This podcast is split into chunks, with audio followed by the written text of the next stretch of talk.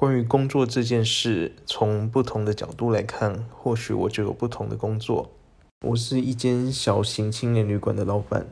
规模不大，所以店里也只有我一个人在经营，没有请任何的员工或者小帮手之类的。